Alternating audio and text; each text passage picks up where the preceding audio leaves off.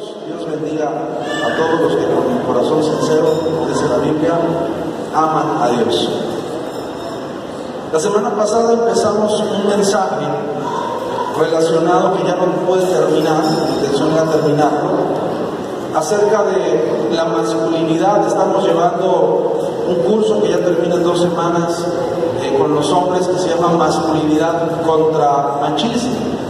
Y creo que hemos aprendido mucho, creo que ha sido muy productivo, creo que ha sido muy desafiante aprender y ver desde la enseñanza cómo es que tenemos un modelo errado de hombría y a lo que le llamamos hombría más bien pinta y apunta a ser machista. La semana pasada empezamos a hablar y a estudiar la vida del pastor Timoteo y vimos que el pastor Timoteo era el resultado de una madre y una abuela creyentes, judías, pero creyentes, judías de, de nacionalidad, pero creyentes en Jesucristo, que se habían rendido a Cristo y que le habían transmitido a Timoteo un legado, una fe, un modelo de fe. Y cuando Timoteo ya pastoreando la iglesia de Éfeso, en algún momento se siente doblar, siente desfallecer, siente que quiere tirar la toalla, entonces el apóstol Pablo, como su pastor, escribe una carta paternal y en esa carta paternal lo restaura, lo enfoca, le, da, le recuerda su identidad, pero también le recuerda su origen, su línea de fe, su, ascendencia espiritual, diciéndole la fe que habitó en tu madre Eunice y en tu abuela Loida. Más adelante le dice la fe no fingida que estuvo en ellas y también en ti. Es decir, eh, Eunice y Loida eran mujeres que tenían una fe comprobable, que tenían una fe en Cristo que se medía, que se palpaba. Y usted puede ser una persona que, que intuya o que crea tener mucha fe, pero el apóstol Santiago en su carta nos escribe y nos dice, muéstrame tu fe por tus obras. Es decir, si usted tiene mucha fe, pero no hay obras, yo me atrevo a dudar de su fe. Incluso ser patrocinador en sinergia es un paso de fe.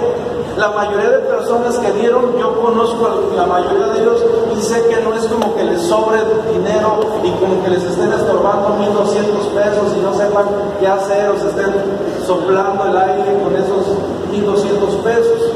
La mayoría de nosotros sembramos no porque nos sobre, sembramos porque tenemos fe y ahí están nuestras obras. Ahí quedan nuestros registros de la iglesia. Cada año tenemos un registro de quién ha aportado, quién no ha aportado, quién dijo sí, quién dijo no. Pero aparte de que se quedan en los registros de la iglesia, yo estoy bien claro y me es muy, muy evidente en la escritura que se queda registrado en el reino de los cielos.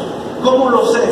Bueno, porque cuando empezaron a construir, a David a reunir el recurso para edificar el tabernáculo y la casa, la casa para Dios, dice que la gente empezó a traer y, y David puso personas que tomaban notas. Y ahí están registrados en la Biblia y ese es el libro de crónicas. Hay hasta dos libros de crónicas. Las personas que dieron nunca pensaron que eso fuera a pasar a la postre y que después se fuera a saber que ellos apoyaron para la construcción del templo y para aportar para la obra. Porque no solamente fue valioso para el pastor David o en su tiempo Moisés, sino fue valioso delante de Dios y Dios lo tiene en la memoria. Así nos lo expresa el Salmo 26. Dice Dios traiga a la memoria todas tus ofrendas y tus holocaustos y se acuerde de ti en el día de tu necesidad. Dios tiene en la memoria todo lo que nosotros hacemos, el amor por su obra, el amor por su casa. Pero el, pastor Timoteo empezaba ya, estaba ya en su ministerio, estaba ya sirviendo, estaba siendo de bendición en algún área, pero empezaron a venir presiones, empezaron a venir críticas. Sería bien interesante que usted estudiara un poquito más a fondo la primera y la segunda carta de Timoteo. Las personas que somos pastores, ese es un libro que prácticamente nos tendríamos que saber de memoria, porque mucho de lo que le pasa a Timoteo es lo que nosotros vamos a enfrentar en el ministerio y la manera en la que Dios saca a través de Pablo a Timoteo de esas crisis eh, eh, internas, de esos quebrantos eh, internos, es la manera en la cual Dios nos saca y nos resuelve ciertas áreas. Pero nos dimos cuenta que a la exposición de las presiones que Timoteo tenía en el ministerio, empezaron a mostrarse sus roturas, empezaron a mostrarse sus quebraduras, aquellas áreas en las cuales adolecía, aquellas áreas en las cuales nadie veía hasta no estar bajo presión. Dicen algunos sociólogos que el ser humano se conoce la realidad de su persona cuando estamos bajo presión o cuando estamos en abundancia. Cuando estamos bajo presión, estamos enfermos, sin dinero, con deudas, ahí sale muchas veces parte de nuestra verdadera personalidad. Hermanos, vernos cada semana aquí sentados, con aire, tranquilos, todos vienen bien guapos hoy, pintadas las hermanas, qué barbaridad, relajados. O sea, uno los ve y dice, e-, esta gente ya está para irse al cielo.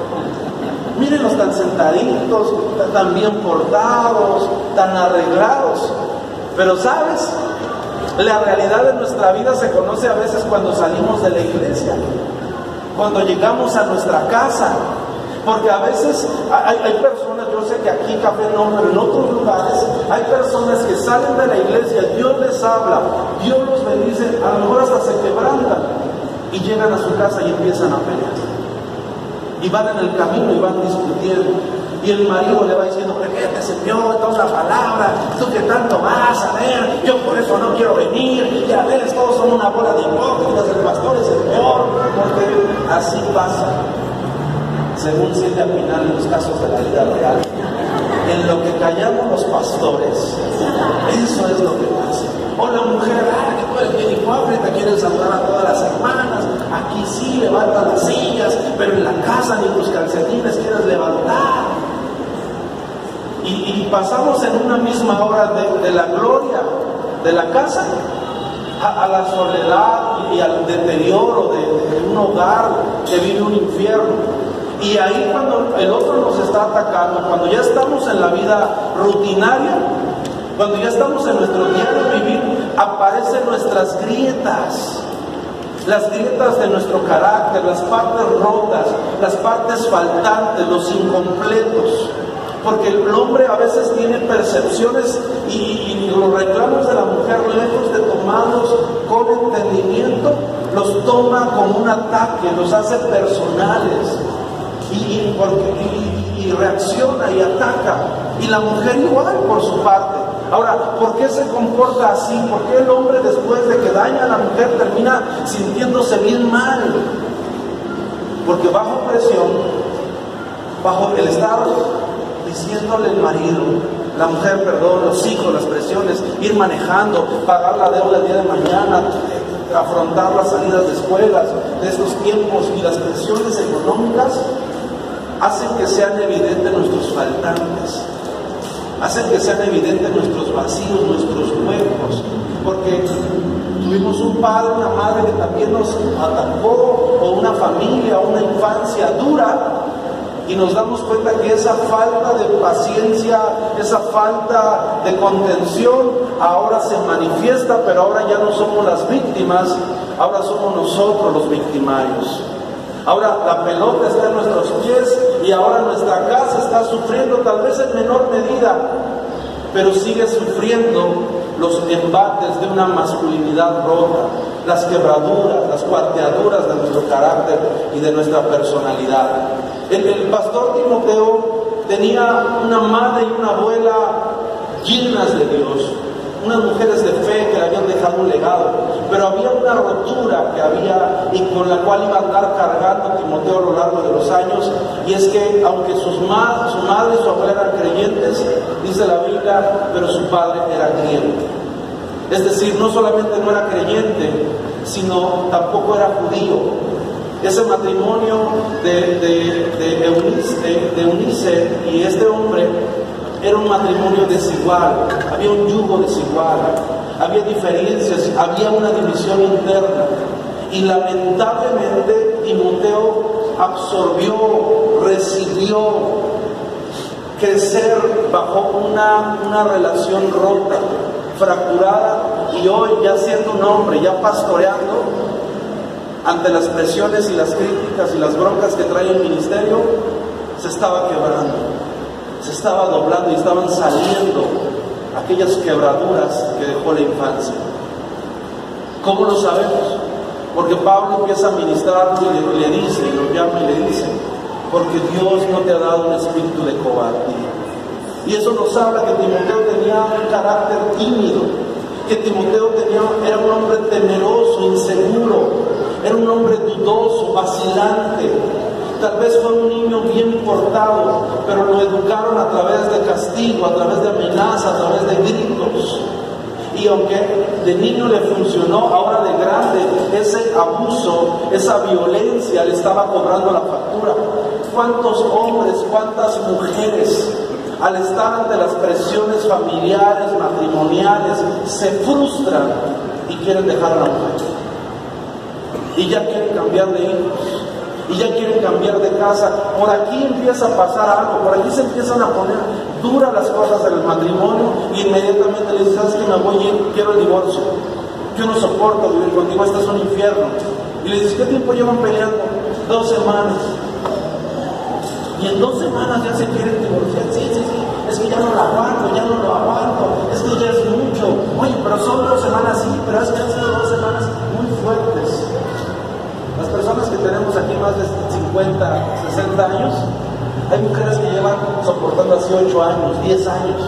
Le preguntaron a unos ancianitos, estaban celebrando sus bodas de oro, y le preguntaban a los ancianitos, viejitos, chulos, díganos cuál es el secreto para llegar a las bodas de oro. ¿Cómo es que usted, siendo tan grande, siguen casados? ¿Cómo le hacen? Y dice que se quedaron pensando los dos la respuesta y la viejita contesta y le dice, mira hijita, nosotros somos de otro tiempo, nosotros somos de otra época y de otra fecha. La receta para mantener junto con tu esposo no te la sé pero sí te voy a decir qué aprendimos nosotros. A nosotros se nos enseñó que cuando tú tenías algo que no funcionaba o se descomponía, no lo echabas a la basura sino lo preparamos. Y cuando el matrimonio no funciona, no lo echamos a la basura, buscamos reparo. Gracias.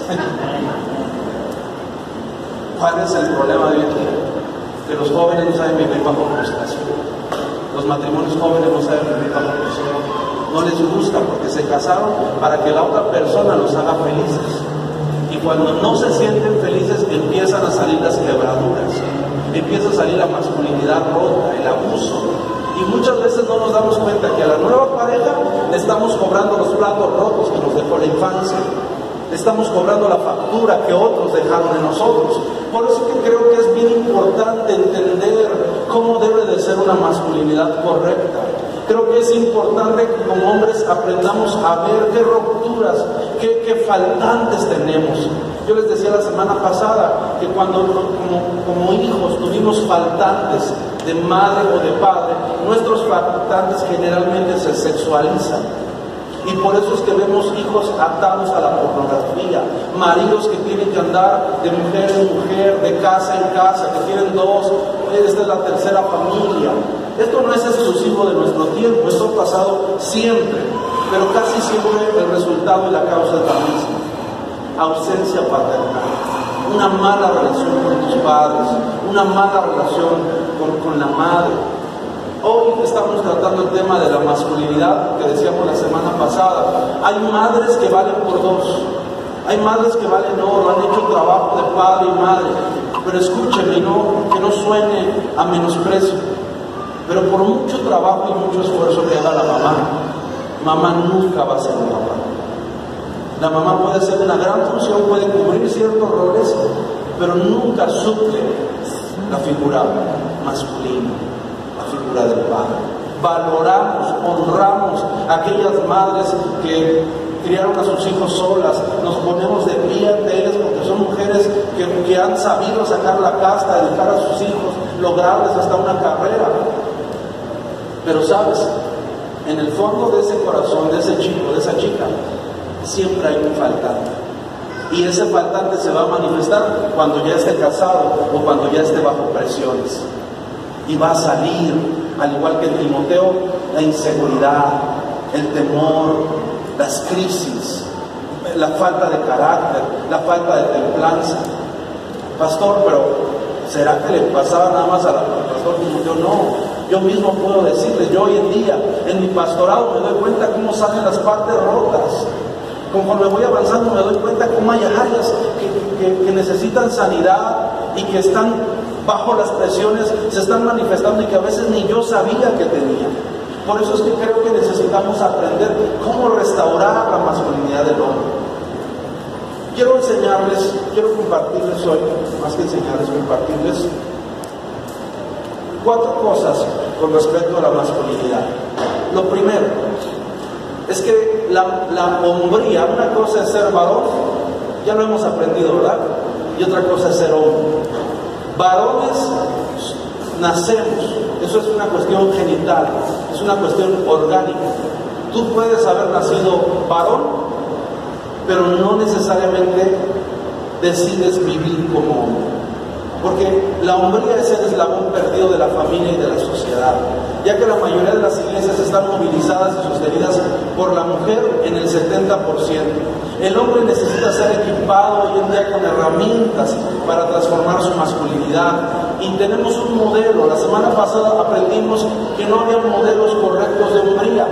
Estuve hablando con los varones, estuve hablando con eh, cierto grupo de personas, les decía, menciónenme un modelo correcto de hombría que tú dices, ese hombre, ese tío, ese, ese primo, ese hermano, qué buen papá y qué buen hombre es.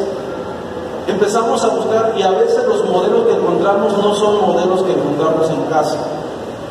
A veces lo tenemos que buscar en la sociedad y a veces ni en la sociedad los encontramos.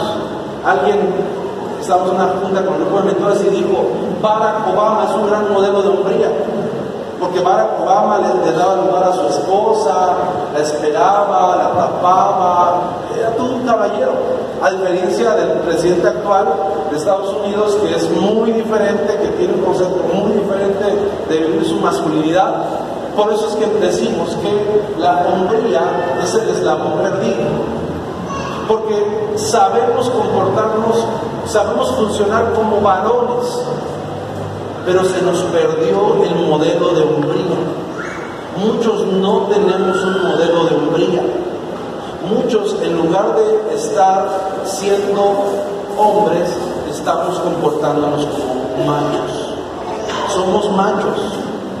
Eh, eh, el hombre necesita ser equipado con herramientas para transformar su masculinidad. Dice la Biblia, hasta que lleguemos a la estatura del varón perfecto, que es? Jesucristo.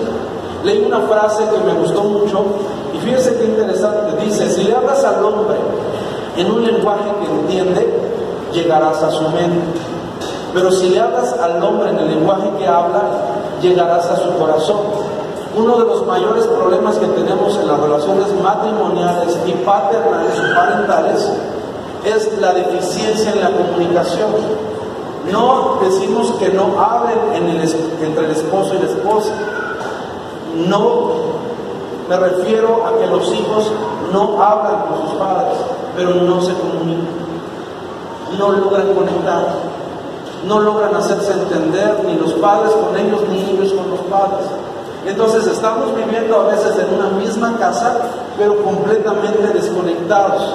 Y casi siempre el hombre, bajo el modelo de machismo que tenemos, siempre estamos esperando que sea el hijo el que tome la iniciativa. Y nada más lejos del modelo de hombría que nos dejó Jesús, que es, Jesús nos dijo, si sabes que tu hermano tiene un problema contra ti, ve tú y reconcíliate con tu. Nos da la iniciativa a nosotros como hombres, nos da la iniciativa a nosotros como padres. Por eso decimos que la hombría es el eslabón perdido de la familia y de la sociedad. Qué difícil es ser hombre en estos tiempos, Qué difícil es entender un concepto claro de hombría. Hoy en día dicen eh, en las redes sociales, en programas, en internet, que tenemos, estamos sufriendo una crisis de masculinidad. porque hay tantos roles? Por ejemplo, hoy en día dos varones están gestionando en el, en Senado, en la comunidad gay, para que dos hombres se casen, eso ya lo lograron, pero puedan tener hijos eh, esa familia. Estaba yo viendo el testimonio, puedan adoptar hijos. Estaba yo viendo el testimonio de un ex homosexual, creo que lo subí a mi face, un, un ex homosexual que se convirtió en mujer, se puso hormonas, la voz la tiene de mujer, todo, todo, todo, todo, se cambió. Y dice que un día en un sueño, dice que él estaba con su pareja y que su pareja hombre le reclamaba porque le dijo, yo no puedo ser feliz contigo porque no me das hijos. Entonces dice que él se empezó a deprimir porque él siempre se empezó a sentir mujer, pero llegó un punto donde dijo, soy mujer en todos sentidos, luzco como mujer, visto como mujer, llevo una vida mujer, pero no puedo encontrar hijos. Entonces dice que él entró en una crisis, entró en una depresión, se empezó a drogar y empezó a tener muchos problemas, se empezó a prostituir. Y dice el, el la testimonio que en uno de esos días que escuchó una voz que le habló y le dijo, tú no eres mujer, tú eres un hombre. Y dice que entonces él quedó sorprendido porque decía quién era, y dice que la voz lo empezó a perseguir cerca de un mes, que escuchaba la voz todo el tiempo. Hasta que un día dice que en una de sus crisis de drogadicción, dice que él empezó a orar y dijo, solo Dios tiene la solución, solo Jesús es la solución. Y dice que en ese momento algo se rompió dentro de él, se dio cuenta que había habido un error y pagó ahora una cantidad bien grande, dejó de estarse inyectando las uh, hormonas femeninas, ¿cómo se llama? Tiene las piernas, la voz, dice que esas hormonas hacían que no le saliera pelo en la cara, ni en el pecho, ni en las manos. Vean mi face, pues ahí van a ver testimonio. Y, y tiene toda la voz de una mujer, porque decía, lo que no platica el homosexual es, es la, el ataque y lo que sufre por dentro. ¿Por qué, ¿Por qué los chicos terminan convirtiéndose en homosexuales? Porque nosotros como padres muchas veces no supimos escoger la pareja. Y muchas veces nosotros como padres no supimos modelar una correcta hombría. Por eso es que la hombría es el eslabón perdido de nuestros tiempos.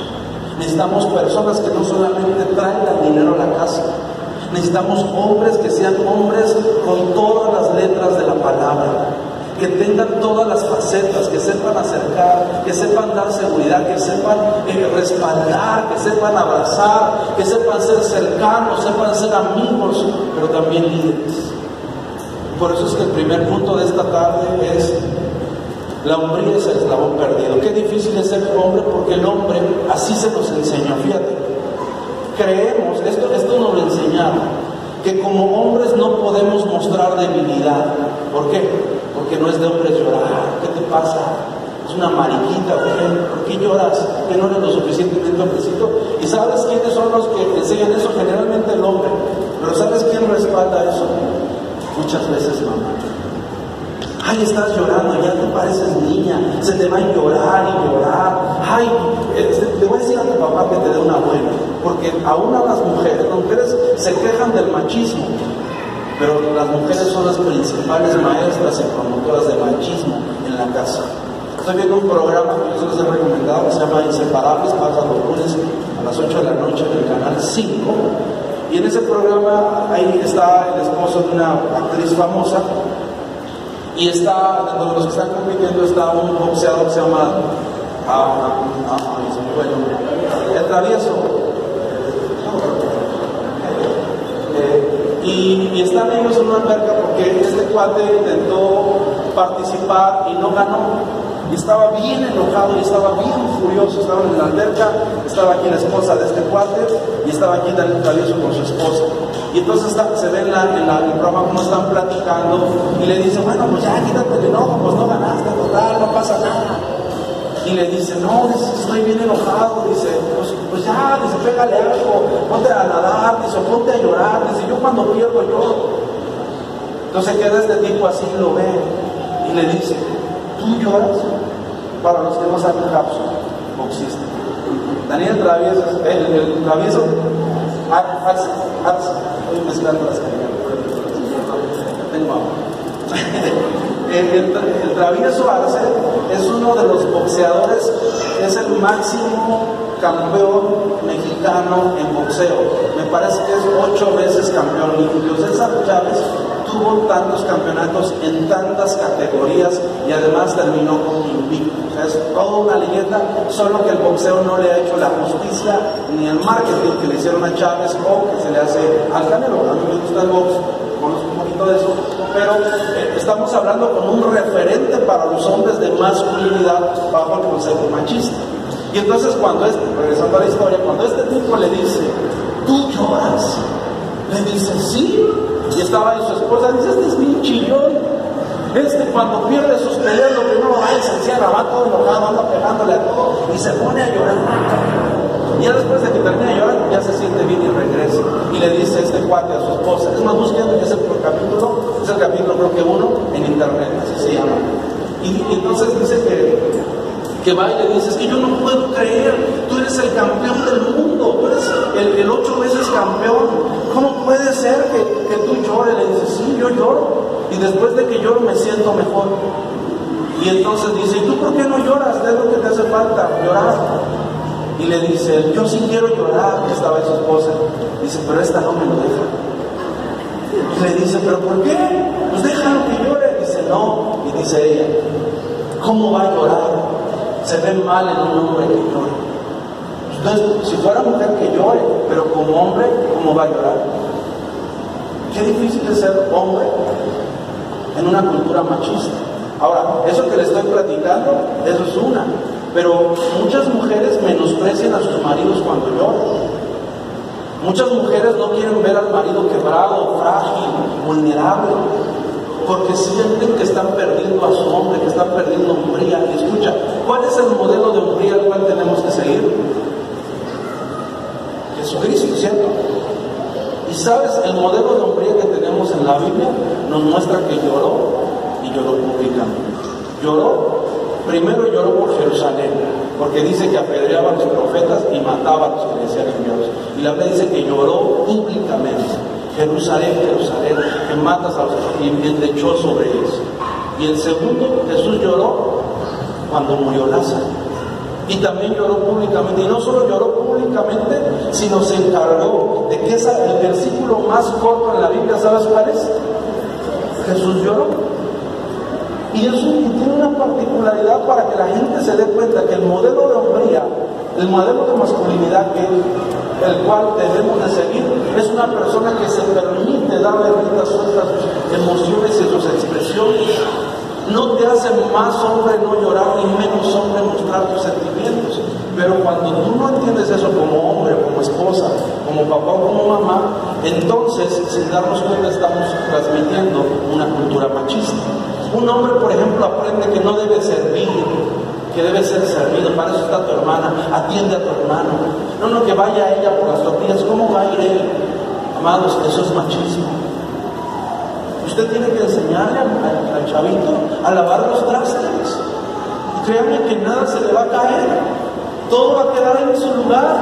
No va a ser menos hombre después de haber lavado los trastes. Al contrario, va a ser más digno, va a ser más respetado. ¿Cómo lo sé? Ay, pastor, pero es que eso es muy extremo. No, claro. Tú ves a Jesús que cuando está con sus discípulos, siendo Él el mayor, siendo Él estando listo para ser servido, Dice que un día agarra, se ciñe una toalla y les empieza a lavar los pies a los discípulos, haciendo el trabajo del criado, escucha, o de la criada más baja de la casa. Entonces el modelo de hombría nos dice que era un hombre que servía. Jesús, es más, otro, otro ejemplo, después de que se multiplicaron los panes y los peces, ¿quiénes fueron los que recogieron las doce cestas? Recuerden, porque a mí a veces se me olvida hombres o mujeres. Fueron hombres. Entonces es bíblico no que el hombre sirva. Hechos capítulo 7 nos dice que cuando los discípulos, el número de creyentes aumentó, dice que había gran discusión entre las viudas porque dice que algunas se quejaban que eran desatendidas. Y entonces dice que los apóstoles empezaron a orar para que levantaran a siete diáconos para que sirvieran y atendieran las mesas. Es decir, ellos daban de comer, ellos servían y no los hacían menos hombres. Los conectaba con el diseño original. Ay, pastor, pero ¿cómo va a ser? ¿Cómo voy a ver yo a mi hijo llegar a mi casa que le está sirviendo a mi nuera? ¿Por qué no? Explíqueme, ¿por qué no? Eso no lo hace menos hombre. Eso lo hace más fiel al modelo de hombría según Dios. Mi pregunta es, si Jesús fuera su hijo, más bien, si, si, si Jesús fuera su yerno, ¿usted cree que Jesús le podría atender a su, a su hija y sirviéndole en la mesa? ¿Usted cree que Jesús lo haría? Y entonces, ¿qué le hace pensar que su querubín no lo puede hacer?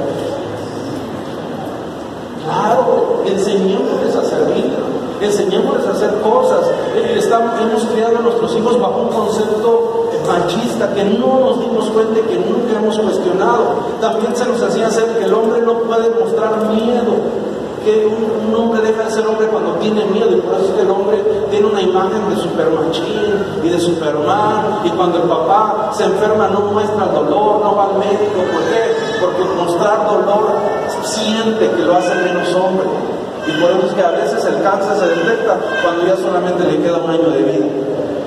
El machismo le pasa a la factura porque se le enseñó a no mostrar miedo, a no mostrarse vulnerable. También se les enseña que no puede mostrar sentimientos. Por eso te digo, qué difícil es ser hombre en estos tiempos, porque la misma sociedad, a veces la misma esposa, los mismos hijos nos enseñan y nos afirman que ser macho es mejor que ser hombre. Segundo, nacemos varones, pero necesitamos aprender a ser hombres. A Salomón se le pide que sea hombre, Primero Reyes capítulo 2, David le deja un encargo y dice, sé hombre, esfuérzate y sé hombre.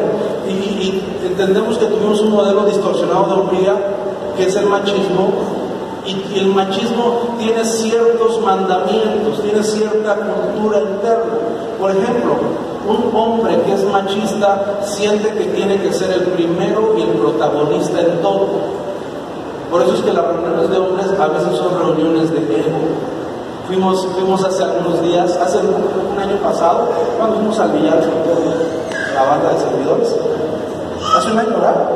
El año pasado fuimos con los servidores a, jugar billar, este, y estábamos ahí, y, y estábamos, varios hombres de aquí. No voy a voltear, no voy a decir nombres, voy a mirar al cielo.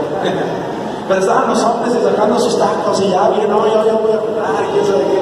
Y dijimos, ok, como las mujeres no saben jugar, que jueguen primero los hombres y que le las mujeres y después que jueguen. Y yo estaba ahí viendo, yo recibí una gran lección.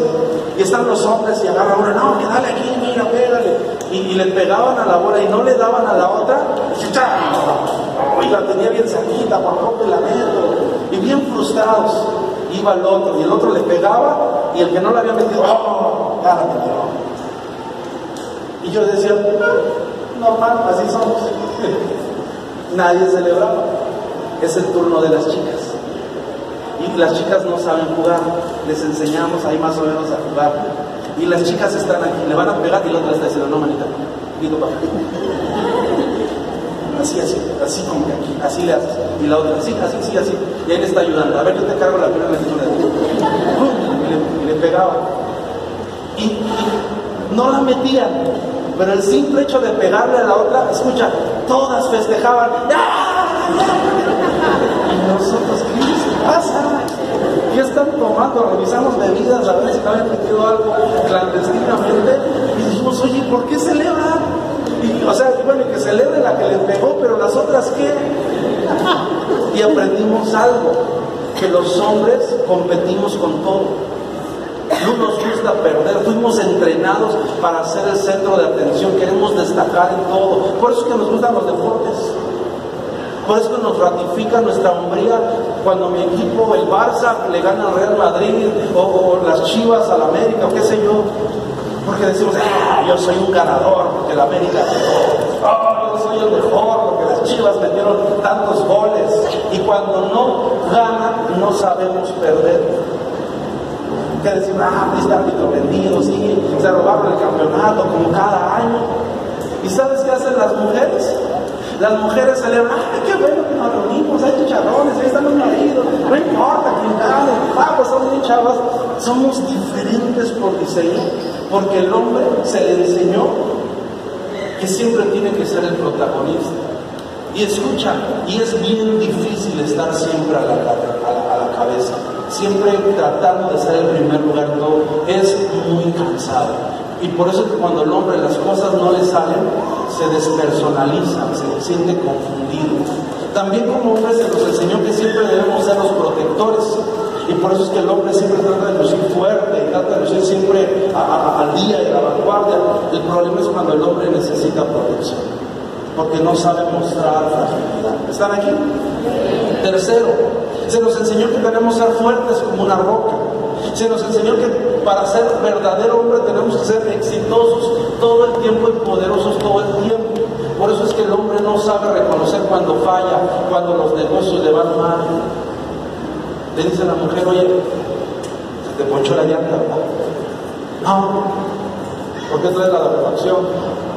Ah, pues es perro se me metió ahí, por su culpa.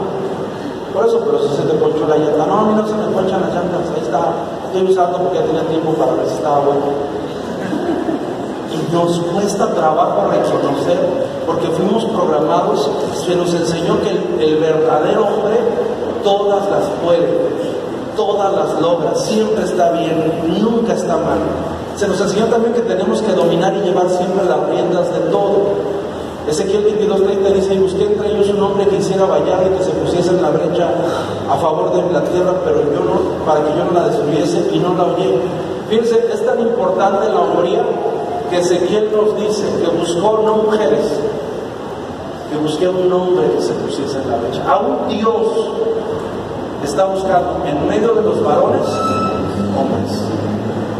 Hombres. Por eso es que tenemos un lema en el grupo de hombres y es varones por nacimiento, hombres de Dios por ellos. Porque nacemos varones, pero decidimos convertirnos en hombres de Dios. No solamente en hombres, sino en hombres de Dios que entienden el, el concepto y entienden la palabra de Dios y la responsabilidad que Dios nos da. Tercero, se necesitan hombres responsables. Necesitamos hombres responsables en nuestras familias, en nuestras vidas. ¿Alguien sabe qué significa ser responsable? Responsable significa el que sabe responder, no responder mal, sino el que tú tienes un problema y saca la cara y está ahí y responde. Hombres que sean cabeza de su casa, pero no para eh, controlarla, sino para enfrentar las adversidades y dar consuelo y dar guía. Fíjense, nunca en la historia de la humanidad ha habido tantos esposos, tantas esposas sin esposo como en estos años, los últimos cinco años. Nunca ha sucedido así. Ni nunca en la historia de la humanidad se han registrado tantos hijos sin padres. Estuvo el día del papá predicando con nosotros un pastor y nos decía que en Europa la mayoría de personas ya no se quieren casar y que las parejas que están casadas ya no quieren tener hijos.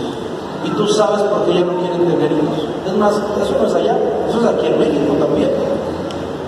Ya no se quieren casar, unión libre. Y si no te gusta, pues nos dejamos cada quien con sus cosas y con bienes eh, separados. Y cuando tú aceptas esto, ah, o sea, tú ya estás eh, aceptando el convenio del próximo divorcio porque no hay garantías para que no es un compromiso real. Está bien estudiar ese tema, pero no es, pero desde el momento que estás accediendo, ahí se muestra la falta de seguridad y de responsabilidad en el compromiso. Hoy mismo hay muchos hombres en la iglesia que no están casados y se les ha exhortado y se les ha dicho una y otra vez, hay gente de ustedes que tiene un llamado a servirle a Dios. ¿Y sabes por qué no pueden servir? Porque no se quieren casar. Porque uno de los requisitos para servir es que estés casado y bien casado. Pero sabes, no es la mujer. Hasta hay mujeres que dicen, yo me quiero casar con tal de servir, con quien sea, pero yo me quiero casar. El problema no es la mujer. Yo le digo al hombre, ¿sabes? Cuando tú no te casas con tu mujer, cuando tú estás viviendo con ella, tú le estás dando un mensaje sin hablar. Que no la amas lo suficiente como para hacer un pacto con ella y llegar tu vida a eso. Además, socialmente, tú, si tú la tienes que asegurar en el, en, en el IMSS, ¿cómo la aseguras? ¿Cómo concubina? Casi esposa, concubina, pero ¿sabes? La ley te dice que puedes tener varias concubinas. Entonces, ni siquiera como pareja, la tienes como un objeto, como un utensilio, porque no eres lo suficientemente hombre para ofrecer tu responsabilidad, para ofrecer tu abrigo, para decir, hey, formemos una familia a la manera de Dios. Por eso es que necesitamos, el tercer punto, hombres responsables. Por favor, digan conmigo, hombres responsables. Efesios 5:23, mira lo que dice la Biblia. Porque el marido es la cabeza de la mujer, así como Cristo es la cabeza de la iglesia, siendo él mismo el cuerpo, el salvador del cuerpo. Entonces, ¿en qué posición nos pone Cristo o la Biblia? Como cabeza de familia. Y cabeza no significa que es el que tiene la razón, el que siempre se sale con la suya y el que hace todo lo que se le viene en gana. La responsabilidad de ser hombres es ser líderes correctos para familias o para nuestra familia. El liderazgo en la familia ha sido abandonado. Como hombres estamos llamados a proteger y a sacrificarnos. ¿Sabe usted que en la Marina un capitán nunca abandona su barco así se esté hundiendo? ¿Qué te hace pensar que como hombre, cuando las cosas se ponen duras, tú puedes salir corriendo y romper un compromiso, un pacto? Hay alguien de la iglesia que me dice, pero es que yo no me he casado, yo por eso no me he casado en la iglesia y por eso no me he casado en el civil. Le dije, pero aunque no te hayas casado, ya la iglesia te conoce como padre de familia y tú ya tienes una responsabilidad ante Dios y esos son tus hijos. Te hace falta solo poner en orden tu familia. Pero a los ojos de Dios tú ya tienes esposa desde que tuviste hijos.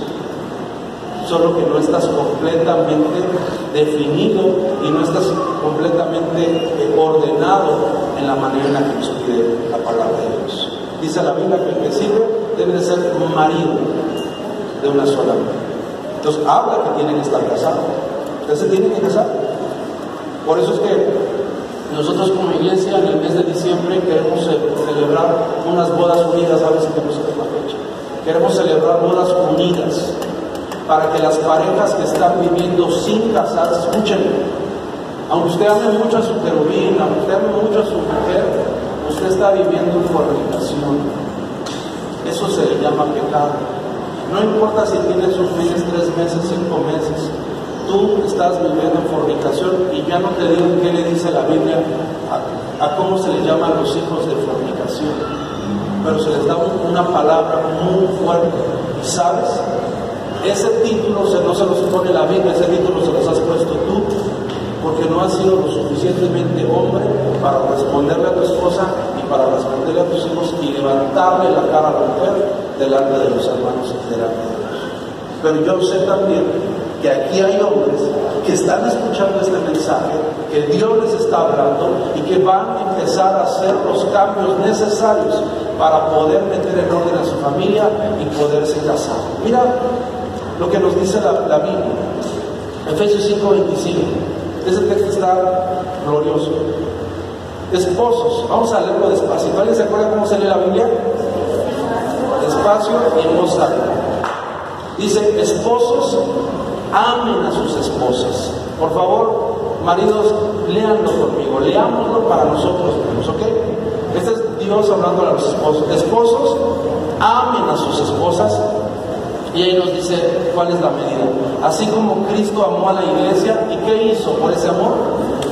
Se entregó a ella, por ella se entregó por ella. O sea, no es como tú la quieras amar. Dios ya nos muestra cuál es la medida de amor. Y una de las medidas de amor correcta es que si tú amas a tu esposa, tú vas a hacer todo lo posible al punto de entregarte por ella. O sea, trabajar fuerte, verla cuando está en la enfermedad, ayudarla cuando está cansada, esperarla para comer, buscarla, taparla cuando está durmiendo, entregarte por ella, sacrificarte por ella, es a lo que se refiere. Dice, para hacerla santa.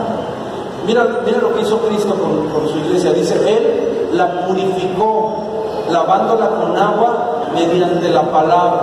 Es decir, no solamente es tener esposa, sino tenemos que lavar a nuestra esposa. ¿Y cómo lavamos a nuestra esposa? ¿Cómo la bañamos? Con la palabra de Dios. Es decir, de la boca del marido tiene que salir palabra de Dios. Es que, viejo, ¿qué vamos a hacer? Ah, mira, la palabra de Dios dice esto y esto. El marido tiene que ser un maestro para su esposa. Pero para eso es que el marido tiene que aprender, tiene que estudiar, tiene que disipularse. Mira qué más dice. Para presentársela a sí mismo como una iglesia radiante, sin mancha, ni arruga, ni ninguna otra imperfección, sino santa e intachable. Asimismo el esposo debe amar a su esposa, fíjate, como a su propio cuerpo. Es decir, cuando usted pase por el puesto y se le toque esa orden de taquitos sudados con su limón y su salsa y ese refresco grandote, bien frío, que, que viene después de una cenita, usted debe de entender que tiene que comprar por dos. Porque dice ahí, es lo que dice el texto. Dice, porque el que ama a su esposa, a sí mismo se ama. Es decir, si usted se consiente, usted debe de consentir también a su esposa. Si usted se compra zapatos, su esposa también debe de tener zapatos. Nada de que usted venga así todo figurín y guapo y alocionado y hasta brilloso de tanta crema. Y la señora con los pies bien polvosos, la señora no tiene ni jabón para bañarse, no tiene ni pinturitas para ponerse guapa. Me decía una hermana aquí, primera de Neri 2.1, dice, no existen hombres pobres mujeres feas, existen hombres pobres, dice. Y es cierto, o, yo le diría, o, maridos que no quieren invertir en su mujer, pero miren lo que dice el texto, Jesús invierte en su mujer para presentársela él misma como una esposa sin mancha, sin arruga. Págale la estética, mándela o págale el gimnasio, llévela, págale una inscripción en la zumba, no se la zumbe, mándela a la zumba. Si, si, la hermana, mi esposa por ejemplo quiere, quiere estudiar una carrera de, ¿cómo se llama tu carrera? Ella es ah, de artes plásticas. Ella tiene esa habilidad. Ya estamos grandes, tenemos cuatro hijos, todo eso, pero yo estoy haciendo todo lo posible para que el próximo año podamos, pueda ir a tomar una carrera, la carrera que le gusta, que la apasiona. Pero ¿qué beneficio tengo yo, pastor? Si yo soy el que paga, ¿qué beneficio voy a tener si invierto así? Usted va a tener una mujer más plena, una mujer feliz, porque nadie que se ama a sí mismo se maltrata, ¿cierto? Si uno se consiente, bueno, consiente a su esposa. Mira lo que dice, que ama a su esposa, se ama a sí mismo. Pues nadie ha odiado jamás a su propio cuerpo, al contrario, lo alimenta y lo cuida así como Cristo hace con la iglesia, porque somos miembros de su cuerpo. Es decir, mira, ven Daniel, usted tiene, ojalá y esto le cambie su manera de pensar. Ella no es la extraña que se come su pincel. Ella no es la que le pasa basura cada sábado, cada domingo. Tiene usted que cambiar ese concepto, porque lo que dice la Biblia, dice, así como ella es su propio cuerpo. ¿Sabes qué es ella? Una extensión de su propio hijo. Por eso dice, a quien le ama a su esposa, a sí mismo se cuida. Si la esposa está bien, él va a estar bien. Si la esposa está mal, él se va a poner mal. Entonces, si tú cambias el concepto de que ella es un gasto, de que ella es que muchos zapatos, muchas pinturas, todo les duele, todo les enferma, escucha, no has entendido el concepto bíblico. Porque lo que dice la Biblia es que ella es una extensión de que él Él es una mejor persona a raíz de que está con Él. Pero cuando tú la ves como una carga, cuando tú la ves como un peso, decía apóstol, llevamos 30 años de casados, 30 años manteniéndola, dice, mi parienta es. Y sí, es cierto, porque es algo más que tu parienta. Dice la Biblia que somos uno solo. Es decir, desde el momento en que tú la desposaste, ya no son dos, dice la Biblia, ahora son uno, solo que tienen sus individualidades. Por eso es que como hombres tenemos que aprender a ser responsables. Gracias chicos.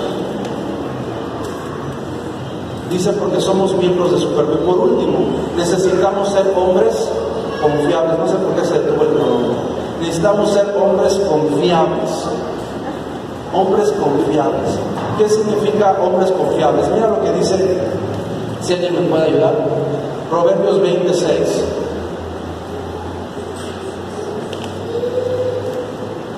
Dice, muchos hombres proclaman cada uno su propia bondad, pero hombre de verdad, quien lo hallará?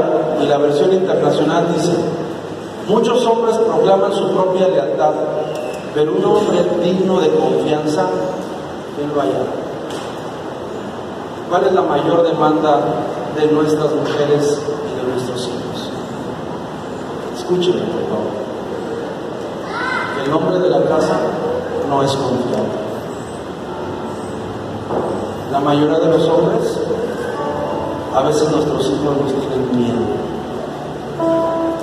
Aún a mí mismo. Yo le preguntaba hace unas semanas a mis hijos. Alguien me hizo un comentario y a raíz de eso yo hice las preguntas incómodas que no nos gustan hacer. Les dije, me senté con cada de mis hijos les dije, hijos, los trato mal,